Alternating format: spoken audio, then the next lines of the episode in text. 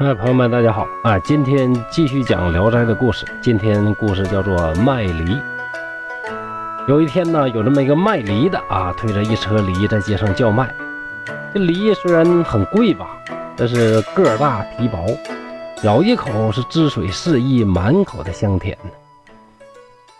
有个道士啊，戴着一个破帽子，道袍也破破烂烂的，看着那车梨呀，是一边流口水，一边挡在车前。伸手向卖梨的乞讨，卖梨的舍不得他自己这个梨呀，就在那儿呵斥他。这个道士也不走，卖梨的很生气，你挡着我了啊，挡着我做买卖了，然后就开始大声的辱骂这个道士。这道士也说：“你这一车梨呀，好几百个，我就跟你要一个，你至于吗？”旁边围观的人也看不过去了，就劝说卖梨的呀。你就挑一个不好的，给这个老道士给他打发走，不就完了吗？你怎么就舍不得这一个梨呢？卖梨的说啥也不干。路旁啊，铺子里边有一个伙计，看他们吵的实在不成样子，就掏出兜里的钱买了一个梨，给了道士。道士拜谢，然后对着众人说：“哎，咱出家人呢，可不知道什么叫做吝啬。”我有好梨，我啊免费请大家品尝，大家就笑了。也别逗了，你可穷道士，你要有梨自己不吃，还非得跟人家乞讨干什么？道士说：“你们呐，你们懂个啥呀？我得用这颗梨的梨核做种子。”于是呢，捧着梨大口大口，几口呢就把梨给吃光了。道士吃完梨。把壶啊放在手里，不知道从哪儿啊，哎，拿出一把小铁铲，在地上挖了一个几寸深的坑，然后把梨壶啊放进坑里，盖上了土，向旁边的人呢要水来浇灌。旁边人把水递上去之后呢，道士却说：“不行不行，太凉太凉啊，我要热一点的。”大家呢又拿过来温水。那道士还说：“不行不行，还是太凉。那这样怎么能长得快呢？”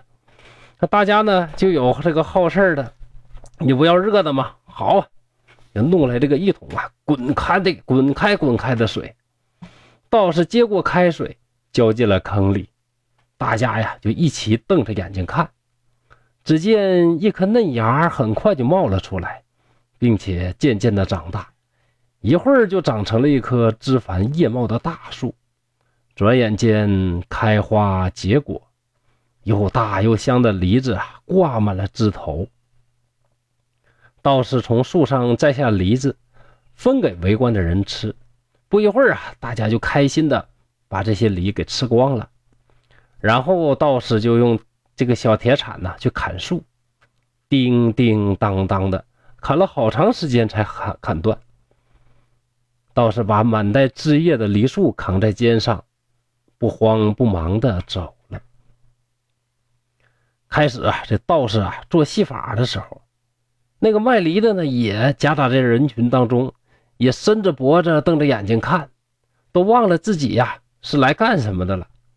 道士走了以后，他回过头来看看他车上的梨，哇，一个也没了。这呀才恍然恍然大悟。原来道士刚才分的梨呀，都是他车上的。再仔细一看呢，更生气了。为什么呢？他推车的这个车把呢，有一根不见了，而且插口是刚刚砍断的。原来呀，道士刚才砍断的梨树啊，其实是他车的这个车把。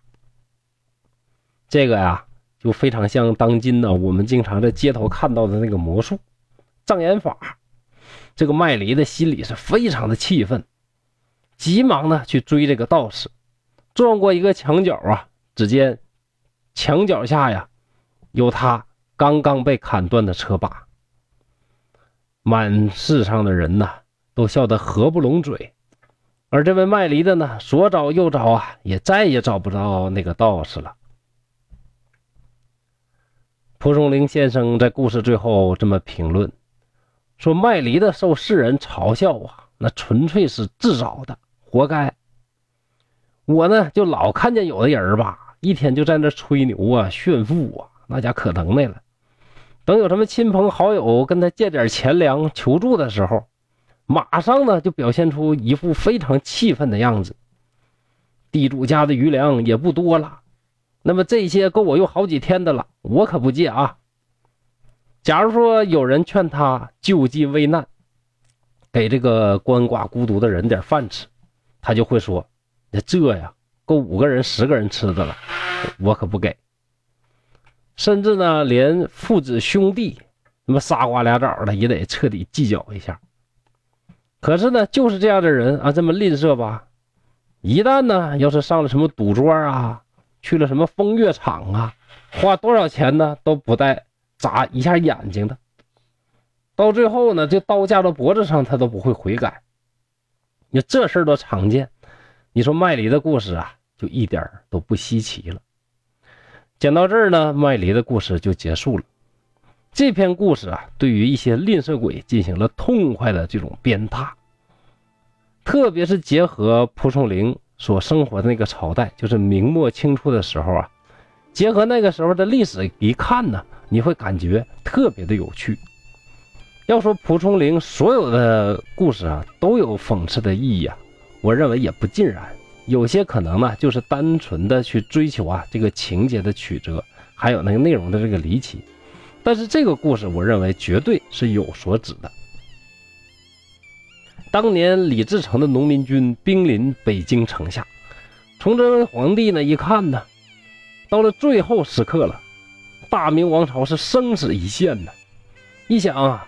怎么能够抓住最后的机会，保卫住这个朝朝廷呢？一想啊，所谓重赏之下呀，必有勇夫。如果钱不到位的话，没人会替他大明卖命。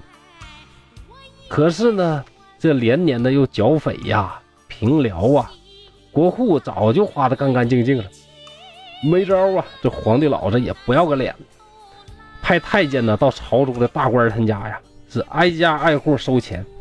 希望大家呢一起能够捐款来共度国难。结果这些大官啊，平时呢是狂捞啊猛吃，到这时候呢全成缩头乌龟了。有的呢甚至在自己大门上还刷上字儿，上面写着什么呢？主人无钱，此房即卖，证明自己真的是一点钱没有。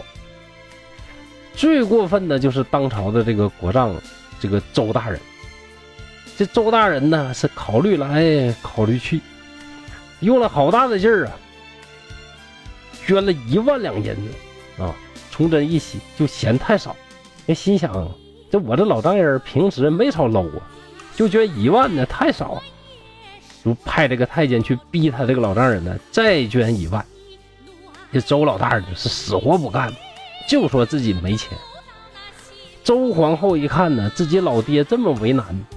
也怪他这个于心不忍的，自己呢拿了五千两的这个私房钱给老爸，结果周老大人呢居然把这五千还扣了两千，只上交了三千。那是不是周老大人真没钱呢？后来闯王爷呢攻破了北京城，闯王带的部队那么多，钱也不够花呀，就想了一个办法，按照这个官位的大小啊定价，大官多拿。小官少拿，然后呢，派人挨家挨户要钱，不给钱就往死了打，抽筋扒皮。咱这周老大人让人呢，一共逼出来白银呢五十多万两啊，各种奇珍异宝呢，那叫一个不计其数。你不说你说毁家纾难吧，就当初这些大款啊、大官啊，每人就掏出来一半的积蓄给朝廷。那闯王哪有机会进北京？那这些人最后又怎么会倾家荡产？卖梨呀，不过是见效于世人，这个事呢是市场的事，而这些吝啬鬼啊，才真正是被世人所耻笑。您说谁更可笑呢？好，今天的故事呢就讲到这儿，谢谢大家，希望大家继续期待东北话趣说《聊斋故事》的下一集。